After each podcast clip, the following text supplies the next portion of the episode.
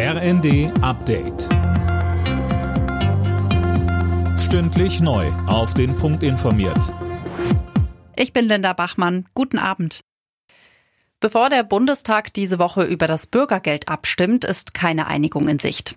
Das sagt auch Baden-Württembergs Ministerpräsident Kretschmann von den Grünen. Auch in seiner Landesregierung gibt es keine einheitliche Meinung. Und ich nehme an, der Beschluss der Ministerpräsidentenkonferenz nach Vorlage der Bundesregierung geht davon aus, ganz offenkundig, dass der Vermittlungsausschuss angerufen wird. Ich gehe davon auch aus. Die Union findet nach wie vor, dass das Bürgergeld falsche Anreize setzen würde und will das Ganze im Bundesrat blockieren.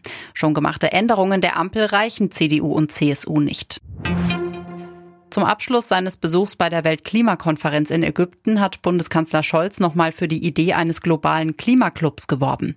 Dabei geht es vor allem darum, die Industrie klimafreundlich umzubauen.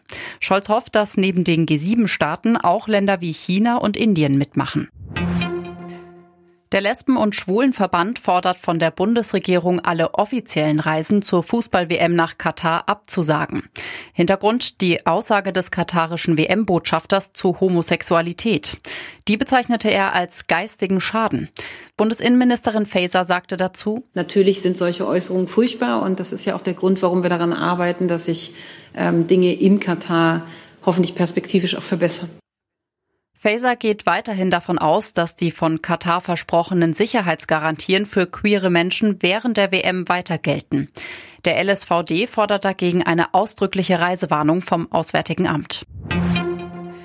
Der Rekord-Jackpot in der US-Lotterie Powerball ist geknackt worden. Ein Spieler aus Kalifornien hat sich die umgerechnet knapp zwei Milliarden Euro geholt.